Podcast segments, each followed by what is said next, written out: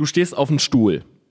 Was ist leichter? Dass jemand kommt und dich runterzieht oder dass jemand zu dir geht und du ziehst ihn hoch? Ja, du brauchst viel, viel mehr Kraft, um jemanden hochzuziehen, anstatt selber runtergezogen zu werden. Ja, jemand nimmt deinen Arm oder so, zieht einmal dran, du verlierst dein Gleichgewicht, fällst runter. Torben, that's awesome, man. Torben, you teach these people like crazy. Hey, Torben Platzer, Grant Cardone here, and I cannot wait to speak with you live.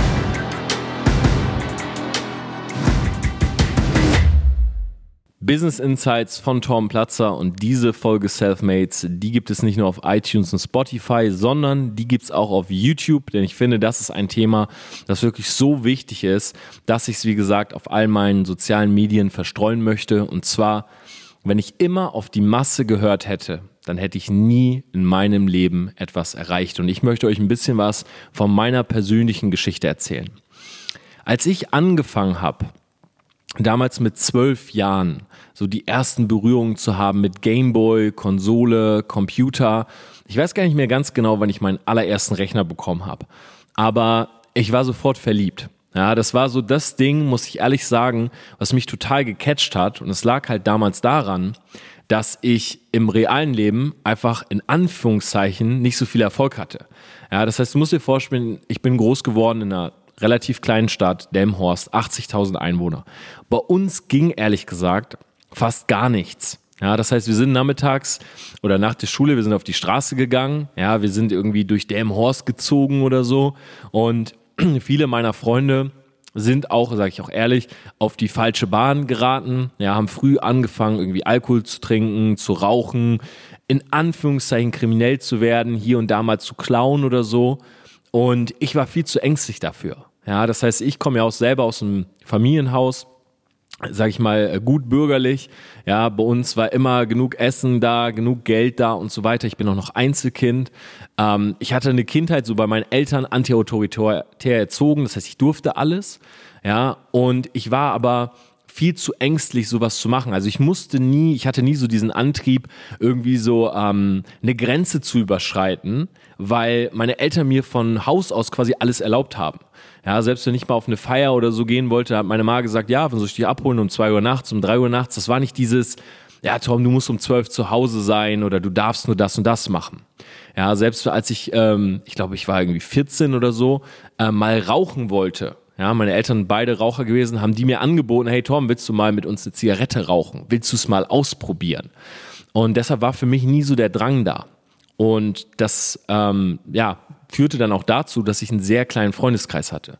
Ja, das heißt, mein Social Circle war wirklich sehr begrenzt. Ich hatte meistens so eine Bezugsperson, hatte so eine Person, immer so den besten Freund. Und mir war es auch total wichtig, dass auch er mich als besten Freund hatte und da sollte auch dann keiner irgendwie dazwischen kommen. Ja, ich wollte jetzt nie so eine Clique haben mit irgendwie fünf, sechs Leuten und man trifft sich jeden Nachmittag, sondern ich wollte eigentlich immer so mit, mit einer Person sein, so eine Bezugsperson und das hat mir gereicht.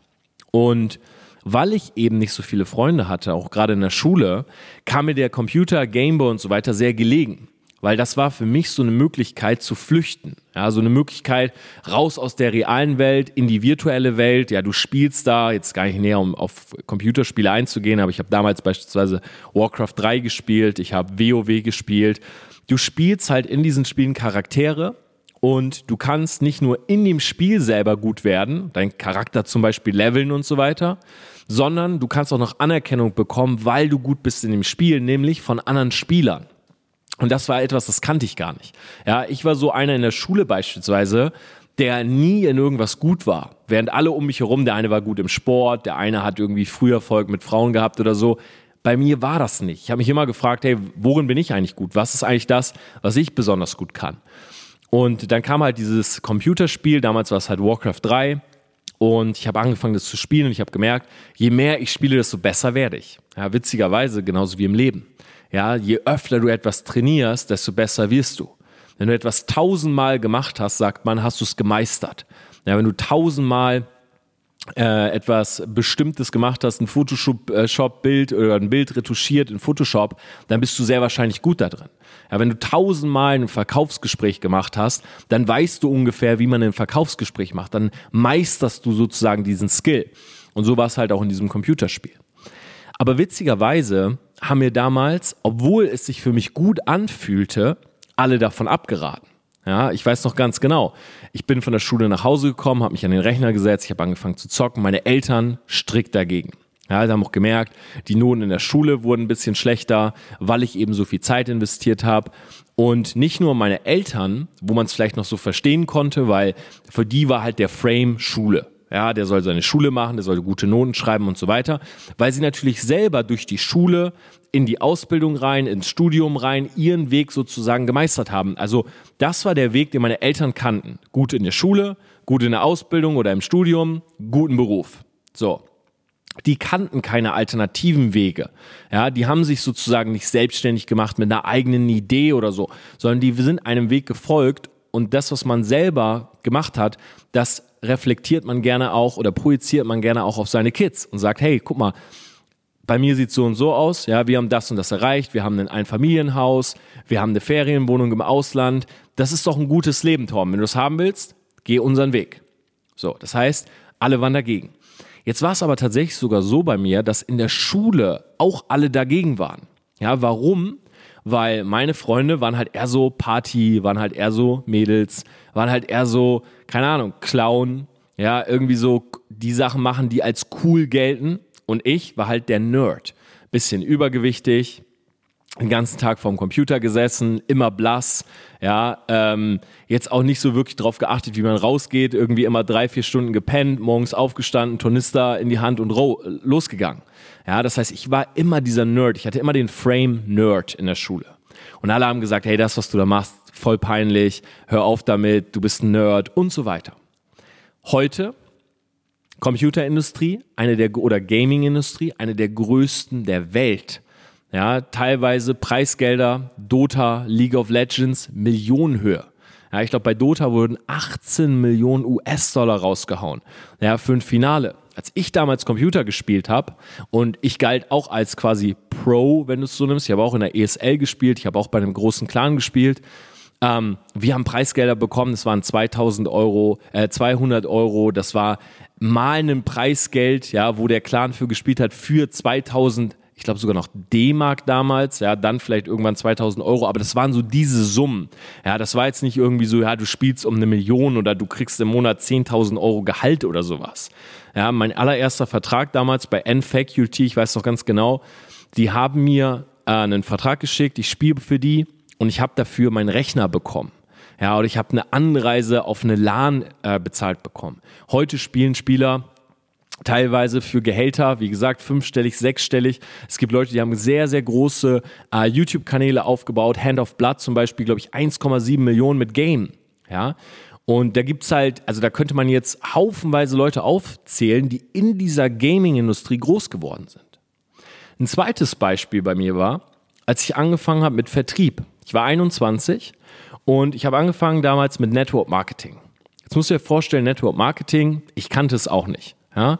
Das heißt, ich habe es immer damals Empfehlungsmarketing genannt. So wurde ich auch von meinem Kollegen drauf gepitcht. Hey Torben, ja, meine Eltern sind auch im Empfehlungsmarketing. Äh, da können wir uns was aufbauen, da können wir uns selbstständig machen. Das ist ein schlüsselfertiges Business. Und ich habe da damals mit angefangen und mein komplettes Umfeld wieder dagegen gewesen. Ja, meine Eltern, meine Großeltern, alle Leute an der Uni, ja, für die war damals der Frame Uni, Unilife, Kaffee trinken, Party. Ja, das war für meinen Umkreis der Frame. Jetzt bin ich reingegangen und habe gesagt, hey, von heute auf morgen, man muss sich das halt auch so vorstellen, okay, jetzt gehe ich, äh, jetzt will ich mich selbstständig machen. Das heißt, vorher meine Clique, ja, wie gesagt, nachmittags getroffen, in der Mensa gesessen, äh, Kaffee getrunken, ja, einfach so die, die Zeit irgendwie so ähm, rumkriegen, ja, einfach rumhängen und so weiter, vielleicht am Wochenende auf eine Party gehen ein bisschen was für die Uni tun. Auf einmal komme ich und sage, hey Leute, ich gehe nicht mehr auf die Party. Ich hänge nicht mehr mit euch rum. Ja, ich äh, gehe nicht mehr mit euch Kaffee trinken. So, natürlich waren alle dagegen.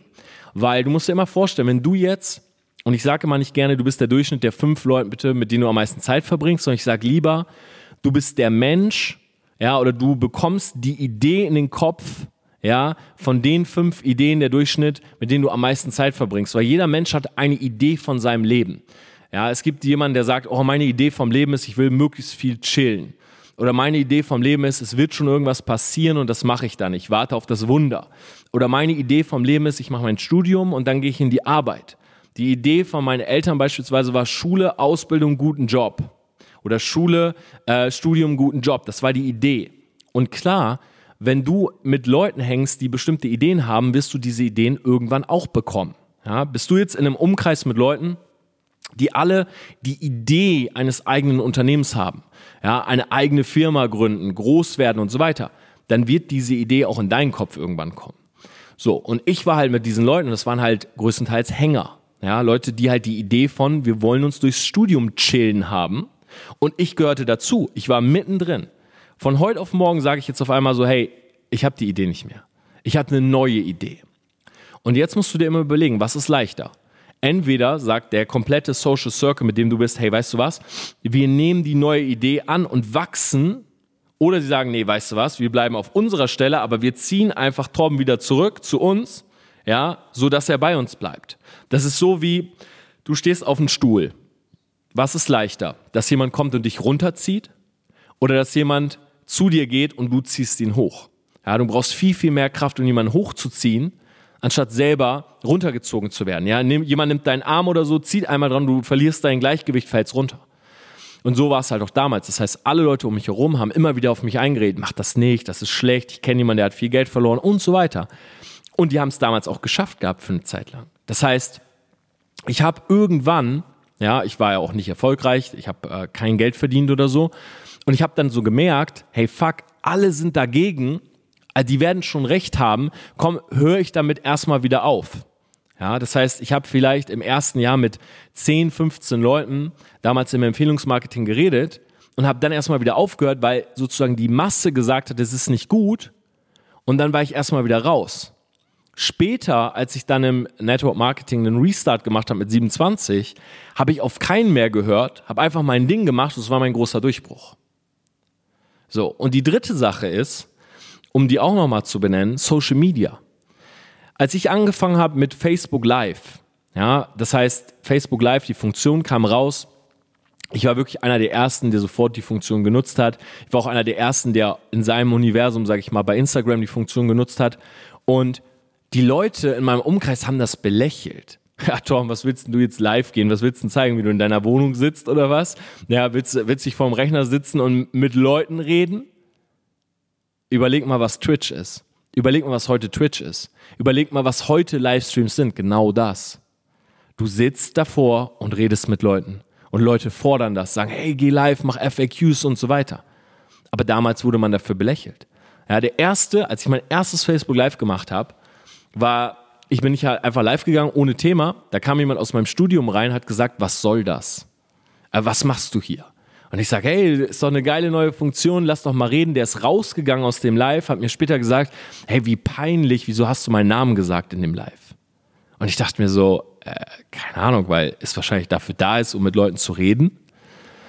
Und wenn du nur mal diese drei Beispiele nimmst, dann merkt man relativ schnell, dass immer wenn du etwas machst und die Masse dagegen ist, ja, dann entscheidet sich's. Entweder natürlich, man kann nicht von vornherein sagen, wenn Leute gegen etwas sind, dann heißt es immer, dass das irgendwann zum großen Durchbruch führt. Nein, aber am Anfang ist es normal, dass wenn du einer der Ersten bist, der etwas macht, alle um dich herum es erstmal nicht feiern werden. Ja, wir Menschen sind von Gewohnheiten geprägt. Unser ganzes Leben ist voller Gewohnheiten wir stehen morgens auf und wir rauchen eine oder wir gehen duschen oder wir gehen joggen oder ins Fitnessstudio und wir essen was und wir gehen an den Rechner und wir nehmen unser Handy und wir scrollen durch und wir gehen zur Arbeit und wir kommen wieder und wir haben Termine und so weiter. Das sind immer Gewohnheiten, Gewohnheiten, Gewohnheiten. Und der Punkt ist, wir machen das unser ganzes Leben. Wir werden trainiert, auch vom System, dass wir bestimmten Gewohnheiten folgen. Ja, beispielsweise wir gehen in den Kindergarten oder wir gehen in die Schule und Schule ist Montag bis Freitag und du gehst morgens um 8 hin und du kannst um 16 Uhr nach Hause. Das ist eine Gewohnheit. Du kommst da nicht raus aus dieser Nummer. Und deshalb lieben wir es auch, unser, oder wir fühlen uns sicher, wenn unser Leben aus möglichst vielen Gewohnheiten besteht, weil dann kommt nichts, so glauben wir zumindest, was wir nicht vorhersehen können. Ja, wenn wir wissen, hey, ich bin von 8 bis 16 Uhr in der Arbeit, dann gehe ich zwei Stunden ins Fitnessstudio und dann bin ich um 20 Uhr spätestens auf meiner Couch und gucke mir meine Lieblingsserie an. Dann haben wir diesen Tag geplant und wir können sozusagen den Tag abhaken und können sagen, hey, ich bin happy mit dem, was ich habe. Das ist ein guter Tag. Ich freue mich schon, wenn ich später auf der Couch sitze. So, und genauso ist es auch jetzt. Du bist in einem bestimmten Environment, du bist mit bestimmten Leuten und jetzt kommt irgendwas Neues. Vielleicht startest du mit YouTube oder du startest deinen eigenen Podcast oder du startest dein eigenes Business oder machst irgendwas. Und erstmal machst du Gewohnheiten kaputt. Ja, du zerstörst die Gewohnheiten auch der anderen, wenn du jetzt auf einmal sagst, hey, ich bin raus aus der Nummer, weil sie haben sich an dich in der Situation gewöhnt.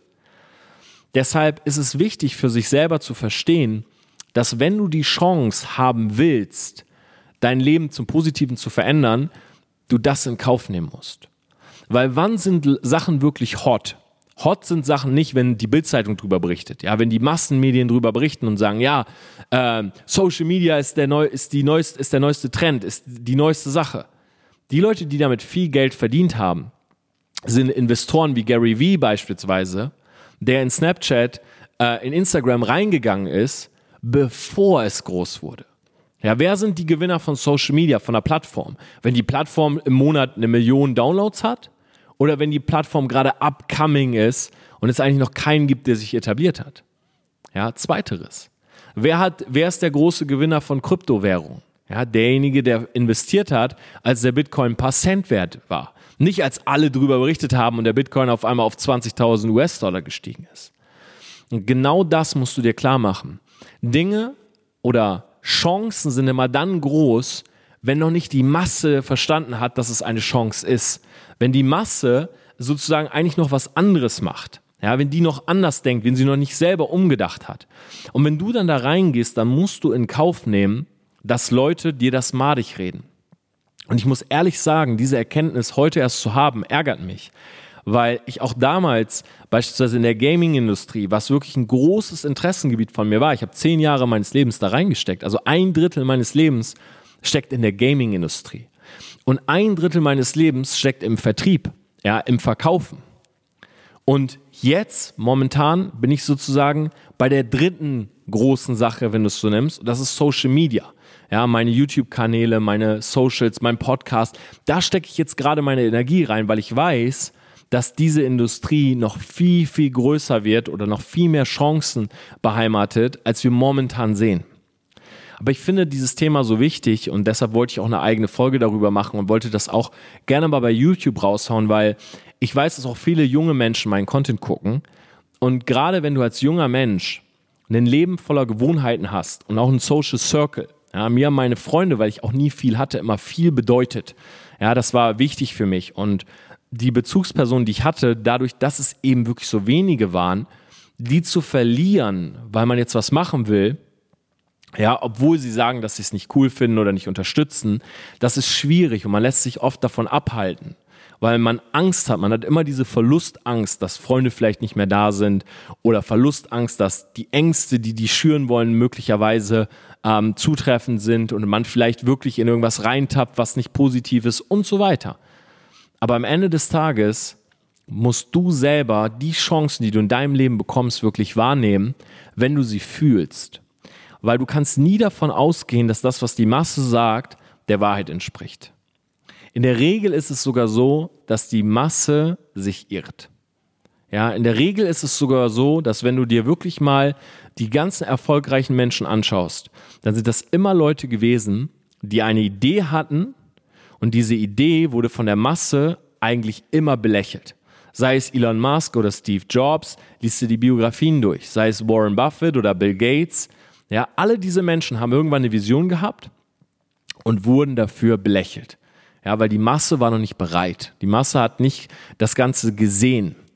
Und die Leute haben durchgezogen. Kurzfristig viele Freunde verloren. Social Circle verloren. Ja, als ich damals in den Vertrieb gegangen bin, meine Eltern haben zu mir gesagt, Tom, wenn du das machst, bist du enterbt. Du brauchst das nicht machen. Und das meinten die tot ernst. Die haben zu mir gesagt, wenn du das machst, wo wir dagegen sind, ja, dann bist du enterbt, dann kriegst du kein Geld mehr von uns, dann kriegst du äh, keinen Zuschuss mehr und ich habe von meinen Eltern quasi immer so das Studium bezahlt bekommen, ich habe halt einen Zuschuss auch bekommen für meine Wohnung und so weiter und gesagt, das zahlen wir dir nicht mehr, wenn du es machst. ja, weil sie an ihren Gewohnheiten festhalten wollten und weil sie in dem, was ich gesehen habe, keine Chance gesehen haben, sondern nur meinen Untergang. Aber es trotzdem zu machen, war am Ende das, was mir den Durchbruch in Anführungszeichen erlaubt hat. Und deshalb wollte ich das in dieser Folge einfach mal ansprechen. Von daher, wenn du Träume hast und Chancen, und ich sage nicht, renn blind rein, ja, nur weil Leute was haten oder weil Leute was schlecht machen, muss es auch nicht heißen, dass das, an was du denkst, unbedingt gut ist. Aber du solltest jede Chance, wenn du sie fühlst, wenn du merkst, hey, ich glaube, ich will das machen, ich glaube, ich will da mehr Zeit reinstecken, du solltest es für dich selber reflektieren und analysieren und solltest dabei nicht zu viel Wert auf andere legen. Weil andere Leute haben ihre Gewohnheiten ja, haben ihre eigenen Denkmuster, sehen nicht Chancen in den gleichen Sachen, was auch daran liegt, dass sie andere Talente haben, andere Fähigkeiten, äh, aus einem anderen Umfeld kommen und so weiter als du.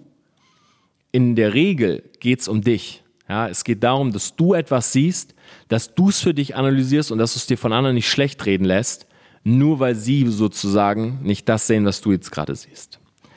Selfmade.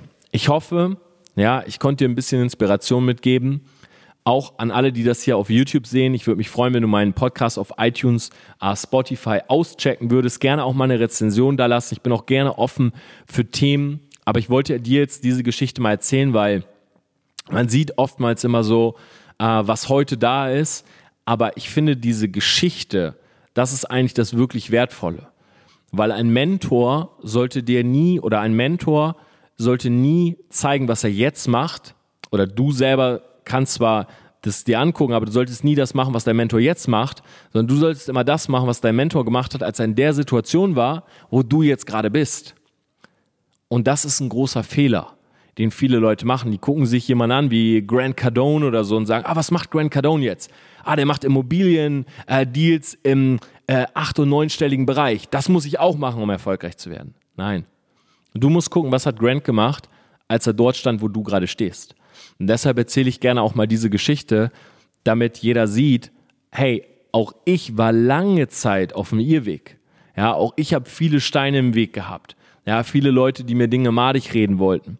Und ähm, auch ich war vor allen Dingen nicht in jeder Sache, die ich, die ich gemacht habe, erfolgreich. Ja, sogar wenn es mal rein statistisch betrachtest, wenn du dir mal die Zahlen anguckst, bin ich in mehr Dingen gescheitert, ja, als ich am Ende wirklich Dinge erfolgreich gemeistert habe. Und beispielsweise der Preis, den ich gezahlt habe für den Erfolg im Vertrieb, war halt Verzicht, kurzfristige Befriedigung, Anerkennung bei Leuten. Später bekommst du die Anerkennung, ja, aber am Anfang nicht. Am Anfang sind alle gegen dich, weil sie die Chance eben nicht so sehen, wie du sie siehst. Und später kann sogar sein, dass selbst die, die sehen, dass du damit Erfolg hast, anstatt die Anerkennung zu geben, lieber die Energie in Neid kanalisieren. Und du sozusagen am Anfang Hate bekommst, weil sie nicht glauben, dass es funktioniert. Und dann bekommst du nochmal Hate, weil sie sehen, dass es funktioniert. Und das ist das Perfide daran. Und das sehe ich auch oft bei YouTube. Wenn ich mir Kommentare durchlese, dann sieht man oft in diesen Kommentaren diese Verwunderung von Leuten und dass sie für sich selber, ja, dass es für sie selber leichter ist, andere nach unten zu ziehen, das Beispiel mit dem Stuhl, anstatt sich selber mal hochzuziehen. Weil Neid kommt, wird immer von unten nach oben vergeben. Ja, ich habe in meiner, äh, in meinem Leben noch nie jemanden kennengelernt, der mehr hatte als ich und mich blöd angemacht hat. Für das, was ich habe oder für, die, ähm, für den Standpunkt, den ich hatte. Es war nie so, dass jemand von oben nach unten, naja, aber der Torben, der hat das ja nur weil und so weiter. Noch nie. Aber ich habe es oft erlebt, dass es von unten nach oben kam. Ja, dass Leute, anstatt sich selber zu bewegen, denk an dieses Beispiel, alle stehen auf einer Linie. Einer bewegt sich. Was ist leichter? Dass sich die anderen mitbewegen oder dass sie versuchen, den einen wieder zurückzuholen? Zweiteres. Ich habe es noch nie erlebt, ja, dass Leute die mit mir sozusagen auf einem waren, ja, sich mitbewegt haben und das, was ich gemacht habe, schlecht gefunden haben. Dass sie selber gewachsen sind. Ich habe immer nur erlebt, dass Leute stehen geblieben sind und dann gehatet haben. Weil Hate, ja, oder etwas schlecht zu machen, ist immer für sich selber, für den Hater eine Rechtfertigung. Ja, du siehst jemanden, der etwas extrem gut kann und du könntest hingehen und sagen, hey, fuck, ja, ich könnte das auch, wenn ich das und das und das mache. Aber es ist leichter zu sagen, ah ja, der ist nur gut da drin, weil der die richtige Genetik hat, weil der die richtigen Eltern hat, weil und so weiter. Das ist eine Rechtfertigung für sich selbst. Deshalb, wenn du für das, was du machst, Hate bekommst, dann macht dir immer klar, für die Person ist es der leichteste Weg. Ja, für die Person ist es der leichteste Weg. Und auch an alle, die das hören und selber vielleicht mal Hate-Kommentare geschrieben haben, mach den Reality-Check für dich selbst. Ja, du würdest keine Zeit investieren, um jemand anders schlecht zu machen, wäre es nicht für deine eigene Rechtfertigung, dass du selber nicht dort stehst, wo die Person steht. In diesem Sinne, Selfmade. Ich wünsche dir einen wunderbaren Tag. An alle, die das hier auf YouTube sehen, jeden Donnerstag und jeden Sonntag um 18 Uhr gibt es ein neues Video. Ich würde mich freuen, wenn ihr den Selfmade Podcast auschecken würdet, eine Rezension da lasst und wir sehen uns in den nächsten Videos und in den nächsten Podcast-Folgen. Macht's gut.